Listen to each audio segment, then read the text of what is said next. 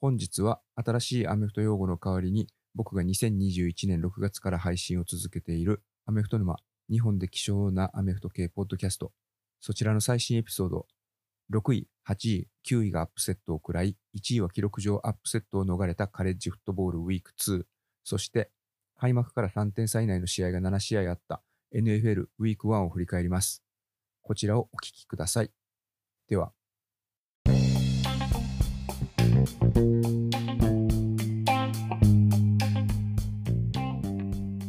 はい、アメフト沼です。いや、ほんま誰ですか？コーチが選んだプレシーズンランキングで、開幕前にテキサス大学を1位に推してたカレッジのコーチって、これ以前 AGS さんとコラボした回でもちょっとネタにさせてもらったんですけど、1位にランクされてたアラバマは危うく大アップセットをテキサス大学に食らうところでした。前半最初のシリーズでフィールドゴールで3点取って、でその後追いつかれて、ですぐ次のシリーズ最初のプレイで81ヤードの独走タッチダウンが出て3対10となってでそのまま波に乗るのかなと思ってたらところがですねカレッジで先発2試合目でオハイオ州立大学からテキサス大学に転校してきたクイーン・ユアーズが初戦とは打って変わって大気の片鱗を見せるようなパスを連発で見事なクォーターバッキング。多分2年前までアラバマでオフェンスコーディネーターをしてて昨年からテキサス大学のヘッドコーチに就任してるスティーブ・サーキジアンがプレイコール出してたと思うんですけど試合開始直後から前後左右のスペースを使った攻撃でアラバマ大学のディフェンスに的を絞らせてないのかなというような印象を持ちました。で第1クォーターが終わる直前のプレー得点は3対10でゴール前1ヤードまでテキサス大学は迫った。そんなプレーで右ロールしながらパスを投げたんですけれどもその時アラバマ大学のラインバッカーのダラス・ターナーの激しいタックルにクイーン・ユアーズは合ってしまってタックルされたまま左肩から地面にヒットしてしまってでそのまま怪我で退場になってしまいました。前回この両校が対戦したのは2010年の1月に行われた BCS ナショナルチャンピオンシップというところまで遡るんですけれどもその時もテキサスの先発のコルト・マッコイがアラバマのラインバッカーから激しいヒットを受けて前半早々に負傷退場してその後アラバマ大学の一方的な展開になってアラバマ大学が全米チャンピオンになったというのが頭の中をよぎりました。ただ12年前の試合は舞台がチャンピオンシップということで、まあ、ニュートラルサイトでの試合だったんですけども今回は10万人を超える観客のほとんどがテキサスのファンということでテキサス大学を応援するクラウドノイズがアラバマの攻撃の時は試合を通してほとんどやまなかったんじゃないかと思います。またアラバマ大学は全米放送されるような強豪校との試合の場合大抵午後の少し遅い時間とかナイトゲームが多いんですけれどもこの試合は現地時間でおそらく午前11時キックオフの試合、まあ、そんな状況が影響したのかどうかは分かんないですけれどもアラバマ大学はつまらない反則を繰り返してで記録の上では15回100ヤードのロス。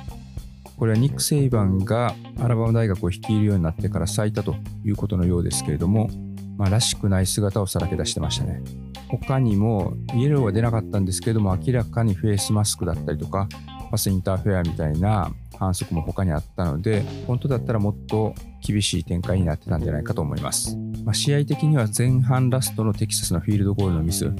そしてハイズマン受賞者のブライス・ヤングが第4クォーターに入ってから慌てず丁寧にパスを決めて困ったらここぞという時のために取っていたかのようなスクランブルで前進してバーストダウンを獲得ということを重ねていって試合時間残り8分30秒くらいのところでようやく17対16と逆転に成功します。ただその後一度相手の攻撃をパントでしのいでで再び攻撃権を獲得してで試合時間残り4分を切ったところでテキサス陣内25ヤードまで進んでコース内インチになると。でここでフィールドゴール決めたら4点差になるんですけれどもここではタッチダウンを取ってクロージングするつもりでギャンブルを選択。そしたらこれがまさかのギャンブル失敗で再びテキサスに攻撃権が移ってでそこからテキサスに攻め込まれてで試合時間残り1分29秒というところでフィールドゴールを許して17対19になって逆に追いかける展開になります。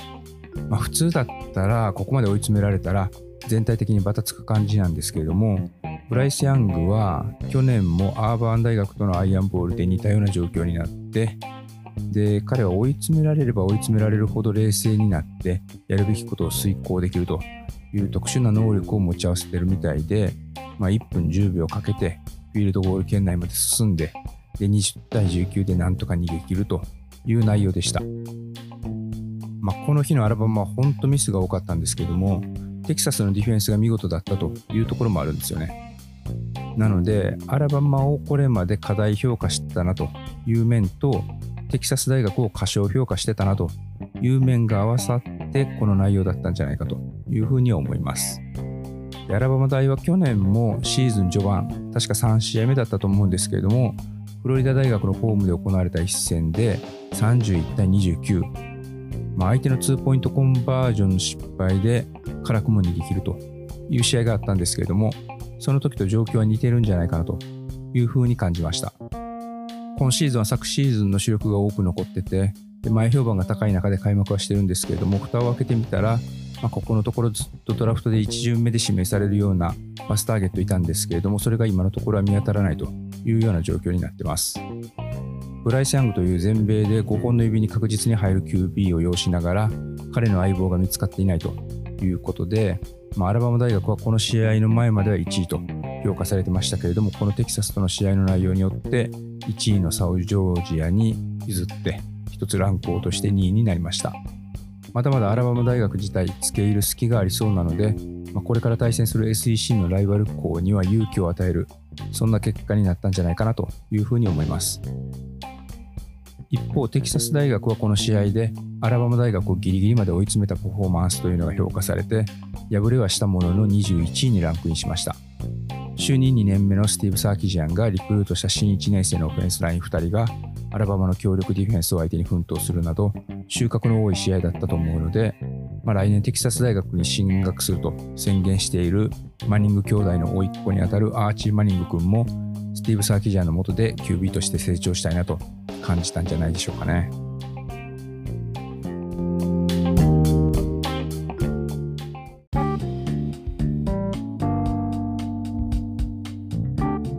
でもこれ、アラバマ大学は負けてもおかしくなかったと言いつつ、結果として負けるのと負けないのとでは大違い。アラバマはなんとか勝ちを拾いましたけれども、上位にランク入りしてて勝ちを取りこぼしたチームというのは大きく後退する結果になりました。まず昨シーズン、ビッグ12の覇者で9位だったベイラー大学は、オーバータイムの末に21位のブリガム・ヤング大学に20対26で敗れて、順位を8つ落として17位に。一方のブリガム・ヤング大学は順位を9つ上げて12位にランクインしました。これ、ベイラー大学はランク入りしてる相手に対してのアップセットだったので、まだ傷は浅いんですけれども、これよりまずいのがサンベルトカンファレンスに所属しているマーシャル大学にホームで16対21で敗れたノートルダム大学。この試合が始まる前は全米8位にランクされてたんですけれども、この試合の敗戦を受けてノートルダム大学はランク外に落ちる結果になりました。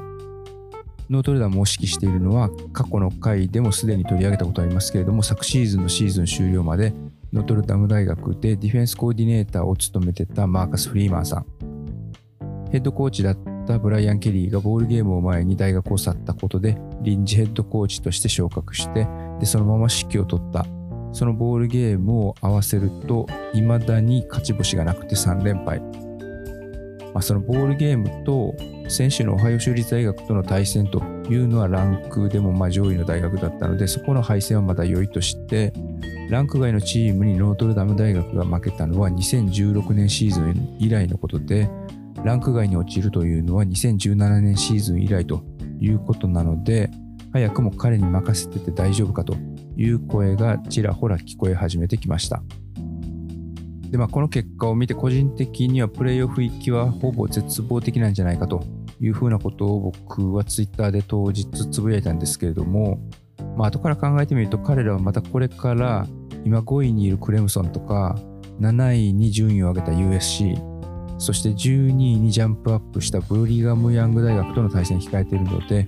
初戦で敗れたオハイオ州立大学が勝ち続けてでこれから対戦するこの3校もノートルダムと対戦するときまでこの位置をキープしてれば、まあ、彼らに勝つことでまたランク入りして上位を狙える可能性というのは残されているのかなと思いましたただまあこのオフェンスちょっと得点力不足というのは結構深刻そうに見えるので、まあ、今名前を挙げた3校に勝つというのは簡単なことではなさそうです。で、まあ、このノートルダム大学のマーカス・フリーマンさんがすぐにクビになるということは、まあ、実際問題としてはないんじゃないかなというふうに個人的には思うんですけれども、テキサス A&M のヘッドコーチのジンボ・フィッシャーは今シーズンの戦い方によってはファイヤーされてもおかしくないかなと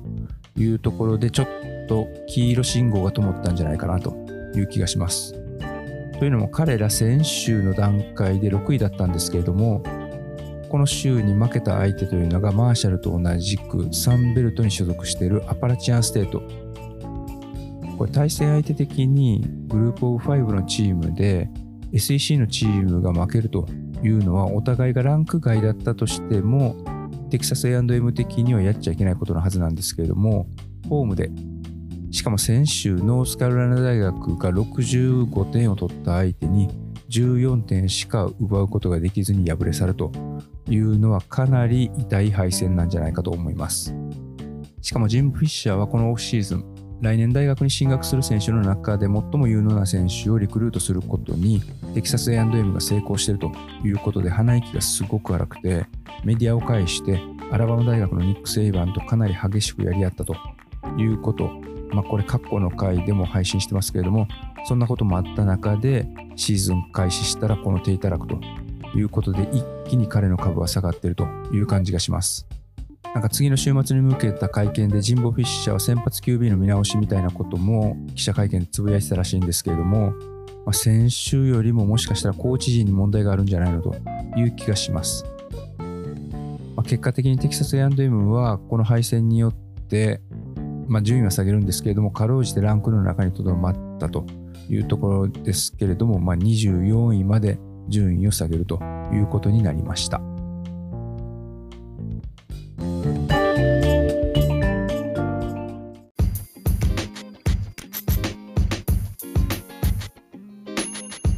このウィーク2は昨シーズンのウィーク2と同じカードというのがいくつかあって、それぞれのチームが昨シーズンの雪辱を果たすという結果になりました。一つは昨シーズン、クレムソン大学などが所属する ACC を制したピットがホームにテネシーを迎えた一戦。昨シーズンテネシーのホームで対戦した際にはいずれのチームもランク外だったんですけれども今シーズンはピットが17位でテネシーが24位昨シーズンはホームで5サック食らって、ファンブルでボールを2回失って、7点差を追いかける第4クォーターにゴール前3ヤードまで進みながらフォースダウンギャンブルでのランプレを阻止されて、で、最後の同点を狙ったドライブもインターセプトを食らったテネシー。これが41対34で、今はスティーラーズにいるケニー・ピケットが率いるピッツバーグ大学に悔しい負けを喫しました。選手の対戦では10対0とホームのピットが幸先のいいスタートを切ったように見えたんですけれども、テネシーがギャンブルを失敗した後のピットの攻撃シリーズでリードを広げる代わりにピットがインターセプトを喫したというところでモメンタムが変わります。でそこからタッチダウンの取り合いになってピットのファンブルなどがあって前半終了時点では結果的にはテネシーが24対17とリードして折り返すという展開になりました。後半はテネシーのディフェンスが踏ん張っている中でテネシーのスペシャルチームはパントブロックを食らってでオフェンスはファンブルをしてで、パントリターンでもファンブルをするというようなミスが重なって、ピットを突き放すどころか逆に同点に追いつかれて試合は27対27でオーバータイムに突入します。ただオーバータイムに入って最初の攻撃でテネシーがしっかりタッチダウンを決めたんですけれども、次のピットは攻撃を決めることができずに、それによって1年前の雪辱をテネシーに果たされるという結果になりました。この試合結果を受けてランキングではテネシー大学が15位に浮上して、ピットは23位に後退するという結果になってます。このテネシーとピットの試合とは逆に昨シーズンはお互い上位にランクされてたんですけれども、今シーズンはランク外同士としての対戦という風になったのがアイオワ大学とアイオワ州立大学の同州ライバル校の対決。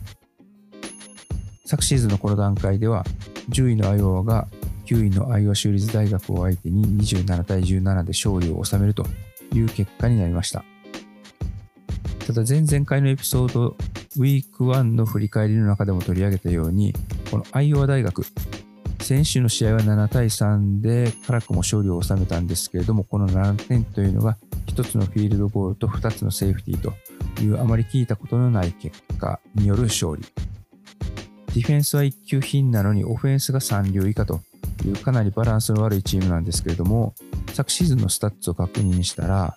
ファーストダウンは11回しか更新しておらず、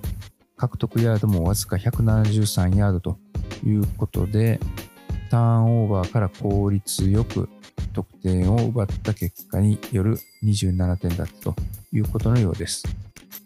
じゃあこのウィーク2の結果はどうだったのかというと、これ10対7でアイオワ州立大学が雪辱を果たしているということなんですけれども、さすがにアイオワ大学、ここの7点というのはちゃんとしたタッチダウンだったよねと思ってスタッツを確認したら今度はファーストシリーズにちゃんとしたタッチダウンを奪ってました。ただこれ、アイオワ州立大学の最初のシリーズをパントに追い込んで、そのパントをブロックして相手陣内16ヤードからの攻撃から2つのランプレーで16ヤード進んで奪ったタッチダウンだけでした。で、その後、試合が終わるまでの約55分間というのは、攻撃をしてもパント、ファンブル、インターセプト、そして極めつきはフィールドゴール失敗ということで、ことごとく攻撃の目を自ら積んで、でこの試合はファーストダウンは昨年と同様に11回更新のみで終わって、で獲得ヤードもわずか150ヤードという結果だったようです。なので、アイオワ大学オフェンスはウィーク1とウィーク2合わせてファーストダウン更新が21回、獲得ヤードはトータル316ヤード。で、この攻撃を率いているのがヘッドコーチの息子。アイオワ大学のディフェンスメンバーのことが不憫でならないなという感じがします。そしてもう一つが昨年からのリベンジマッチとしてパック12のスタンフォードと USC の対戦。この対戦昨シーズンは14位にランク入りしてた USC に対してスタンフォードが42対28のアップセットを演じてそれが引き換えになってその試合の後で USC のヘッドコーチだったクレイ・ヒルトンさんが解雇されるということがあったんですけれども今シーズンリンカン・ライリー率いる USC はウィーク1に続いてオフェンスが好調で40対28で足元を救われることなく攻撃力の違いを見せつけて14位から7位にランクを上げるという結果になっています。で、昨シーズン USC を解雇されたクレイ・ヒルトンさんというのは現在ジョージアサザン大学というこれまたグループオフ5のサンベルト地区に所属するチームそこを率いてるんですけれどもこのジョージアサザンはウィーク2でネブラスカ大学と対戦してそこで45対42のアップセットを演じてます。この試合はネブラスカ大学のホームで行われたんですけれども、この試合の前までネブラスカ大学はホームで35点以上取った試合というのは214連勝中ということだったんですけれども、その記録が今回の試合の結果によって途絶えることになりました。また、ワンポゼッション差以内の接戦は昨シーズンから数えて10連敗ということですね。ヘッドコーチがスコット・フロストさんになってからだと5勝22敗ということで勝負弱さというのが際立っていてでこの試合の後スコット・フロストさんは解雇されるという結果になりました。何の因果か昨年解雇第1号のクレイ・ヒルトンさんが今季解雇第1号ということでスコットさんに引導を渡すという結果になりました、まあ、そういうネタが大好きな現地メディアは号外だということで、緊急ポッドキャストと称して、カレッジフットボール関係のポッドキャスト番組が軒並み緊急で配信をするというような騒ぎになってました。また契約の話が大好きな現地メディアは、実はシーズン開幕する前から、このスコット・フロストさんは、ネブラスカ大学が開幕ダッシュに失敗した場合には解雇されるんじゃないかという予想を立ててました。ただ、大方の予想としては、それでも10月1日までに解雇されるということはないんじゃないかというふうに考えてました。というのも、契約上10月1日までに解雇された場合にはバイアウトということで1500万ドルが彼には支払われるということになったそうです。でこの10月1日以降であれば、その支払い金っていうのが半額の750万ドルになるということに皆さん注目してました。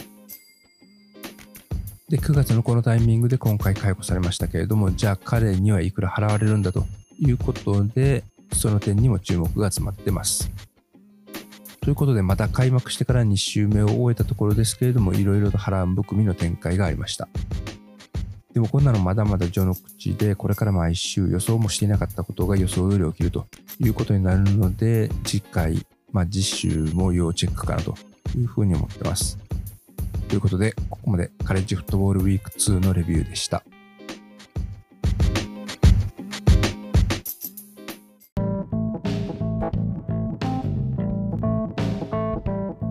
続いては NFL。NFL はウィーク1が終わって各チームが開幕を迎えたわけですけれども、1周目から勝敗がワンポゼッション差以内というのが引き分けの試合を含めて9試合あったそうです。今シーズンは特別に面白い開幕やなというふうに一瞬思ったんですけれども、ちょっと調べてみたら、昨シーズンの開幕もワンポゼッション差の試合というのが8試合あったということなんで、今シーズンの開幕が特別に面白かったわけではなくて、NFL はいつ見ても面白いというだけの話だったみたいです。ただ昨シーズンは3点差以内の試合というのは3試合だけだったんですけれども、今シーズンは同点の試合も含めて7試合だったということで、今シーズンの開幕の方が白熱と具合はより高まっていたということにはなるそうです。で、今回は前回のエピソードでコーチングツリーを少し取り上げて、ヘッドコーチに焦点を当てたので、その流れで今回は開幕を振り返ってみたいと思います。まずは最大派閥なんじゃないかというアンディ・リードのコーチングツリーから見ていくと、まず、アンディ・リード率いるチーフスは、マホームズを大学時代に育てたクリフ・キングスベリー率いるカーディナルスを相手に44対21で圧勝。クリフ・キングスベリーからすると、マナデシンに、まあ、あの女やられたという感じですけれども、カーディナルスはディアンドレ・ホプキンスが不在というのがもろに響いたのかなという印象です。逆にアンディ・リード率いるチーフスオフェンスはタイリーク・ヒルが抜けた穴を感じさせずに、今年も対戦相手のディフェンスを大いに悩まされることになりそうです。そのアンディ・リードのコーチングツリーの中にいるコーチの中では、ジョン・ハーボー率いるレイブンズが24対9で、ピート・キャロルとか、カイル・シャナハンの下で修行した経験のあるロバート・サラーが率いるジェッツに危なげなく勝利を収めて、ショーン・マクダーモット率いるビルズは昨シーズンのスーパーボールチャンピオンのショーン・マクベイ率いるラムズに圧勝。これは去年のプレイオフディビジョナルラウンドでチーフスに負けてなかったらスーパーボールを取ってたのは俺たちだったんだ。と言わんばかりのステートメントのようにも見えました。そしてブルース・エリアンズからバトンを渡されてますけれども、アンディ・リードの下でもコーチ経験を積んでいたことのあるトッド・ボールズが率いるバッカニアーズは、去年に引き続きカウボーイズとの開幕での試合ということだったんですけれども、その試合に勝利。カーボーイズはダック・プレスコットが指を負傷してしまって、数試合欠場するという見込みだそうです。まあ、試合を見てると、まあ、ダラスはあまりクーパーが抜けて、ジェームス・ワシントンも怪我で離脱中、まあ、レシーバー陣に不安を感じさせる中での司令塔がしばらく欠場するというのは、前半戦、かなり不安が残るんじゃないかという気がします。で、これは個人的な意見なんですけれども、まあ、もしかしたら反対意見もあるかもしれないですけれども、開幕戦に関して言うと僕は勝つことよりも主力に怪我がない、それの方が一番大事なんじゃないかというふうに思ってます。まあ、これ決して消極的なプレーをすべきだということではないんですけれども、どちらかというと怪我をしないでくれよという、まあ、願いというか、まあ、希望ですね。っていうのもトレーニングキャンプとかプレシーズンを通して、まあ、準備してたというプランを持って開幕に挑むわけですけれどもその開幕戦の勝ち負けでそのプランっていうのは大きく変わることはないというふうに思うんですよね。まあ、やはり負けた場合には修正とか改善ということで、まあ、そのチームをプラスに持っていくために変わろうとするということがあるかもしれないですけれども主力の怪我って結果的にはマイナスにしか響かない。ま対処するというのも比較的守りの姿勢によって対処するということになると思うので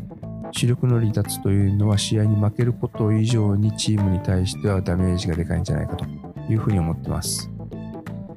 ちょっと話はそれましたけれども、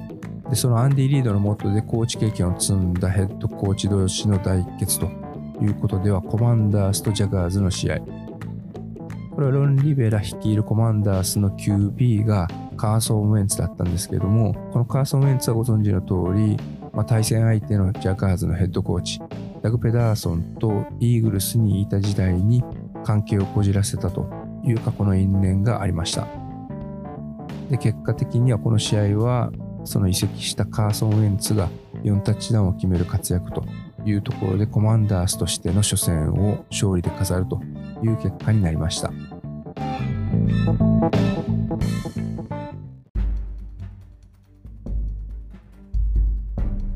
今シーズンの NFL では昨シーズンに続いて指揮を取るという方が22人いるんですけれども、その22人の在任期間というのは平均で6年ほどになります。で、この平均を引き上げてるというのが今シーズンでチームを率いて23年目になるビル・ベリチック。で、そのビル・ベリチック率いるペイトリオッツはというと、この試合がコーチとしての初陣だったマイク・マクダニエル率いるドルフィンズに7対20で敗れました。この敗戦はオフェンスコーディネーターという役職を今季は設けず、ディフェンス畑が長くて、出戻ってきたマット・パトリシアにオフェンスを引っ張らせているということと関係しているのかどうか、さまあ、様々な意見があると思うんですけれども、個人的には昨シーズン予想以上に成長して今シーズン飛躍の年になりそうな予感があるマック・ジョーンズの2年目をスポイルするようなシーズンにだけはしないでくれよということを祈ってます。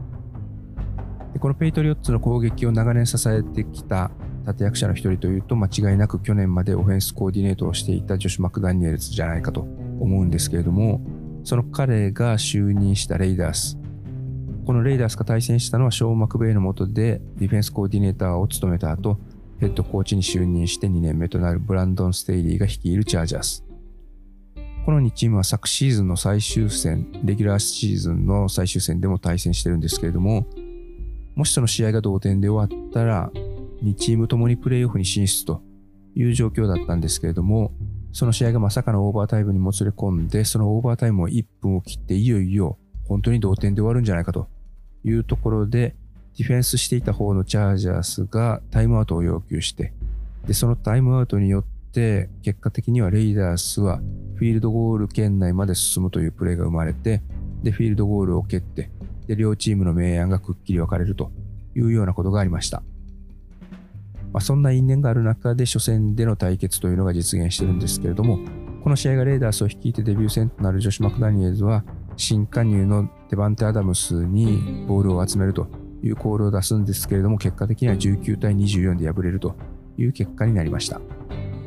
でもう一人、今シーズンが就任1年目でベリチックの下で10年ほどコーチ経験を積んだブライアン・デイボーは、ニューヨークジャイアンツを率いて、ベリチックの下で選手経験が長いマイク・ブレイウェルを率いるタイタンズと対戦したんですけれども、ここは前半0対13でジャイアンツはリードを許してたんですけれども、試合結果的には最後残り時間1分わずかというところでタッチダウンを決めて19対20まで迫ります。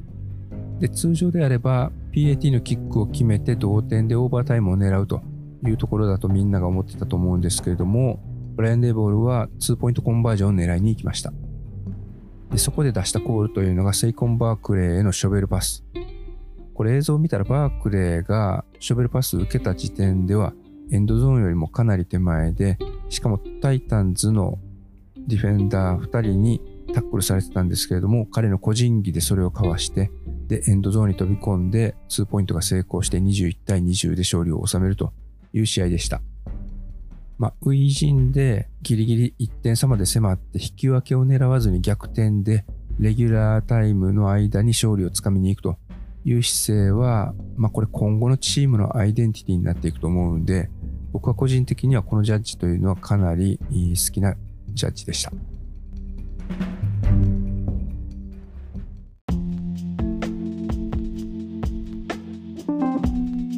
前回のコーチングツリーのエピソードの中では、カイル・シャナハンのお父さん、マイク・シャナハンの元で経験を積んだコーチたちがどんどんヘッドコーチになっているという話もしたと思うんですけれども、その筆頭というのが息子のカイル・シャナハンとショーン・マクベイ。で、このカイル・シャナハンとショーン・マクベイの元を巣立ってヘッドコーチになっているという人が今シーズンは合わせて8人います。これが全体の4分の1を占めるということで、この2人の合同派閥というのが最大なんじゃないかという見方もあるんですけれども、その中で3人が今シーズンから指揮を取ります。でそのうちの一人、ナサニエル・ハケットが率いるブロンコスは、マンデーナイトフットボールでシーホークスと対戦。でこの試合、シーホークスファンのラッセル・ウィルソンに対するブーイングがものすごかったんですけれども、最後16対17で追いかける中、フォースタン5となったところで誰もが首をかしげる64ヤードのフィールドゴールを試みて、で、それが外れて敗戦という結果でした。みんな何のためにラッセル・ウィルソンを獲得したんだという厳しいコメントに溢れてたんですけれども、翌日に自分の判断が間違ってたということを公の場で認めてました。で、その姿勢っていうのは、なんかヘッドコーチとしての経験の浅さを隠すよりは、失敗を失敗と認めて次に進むというふうに考えた方がチームとしては切り替え効くんじゃないかなというふうに思ったので、僕個人は好感が持てました。もう一人はドルフィンズが率いるマイク・マクダニエルですけれども、彼は先ほども言った通り、長老のビル・ベリチック率いるペイトリオッツに勝利。試合後のロッカールームでペットボトルに入ったゲータレードを選手から頭の上からかけられているという映像が流れてましたけれども、まあ、ツイッター上で流れてたんですけれども、彼がヘッドコーチで、彼が指揮してたチームが初めて試合に勝った後にそれが行われてたという説明がなくて、そのシーンだけ見てたら、完全にいじめっ子といじめられっ子という構図だったんですけれども、チーム自体の雰囲気というのはすごく良さそうに見えたので、今シーズンのドルフィンズというのはやっぱりかなり楽しみだなという気がしました。で、もう一人はケビン・オコネルが率いるバイキングス。ここもチームとして面白くなりそうな感じがします。パッカーズのディフェンスを翻弄してたんですけれども、僕が聞いたポッドキャストでは、プレイデザインがめちゃくちゃ評価されてたので、そのあたりの細かなところというのはまたシーズンが進む中で紹介していきたいなというふうに思います。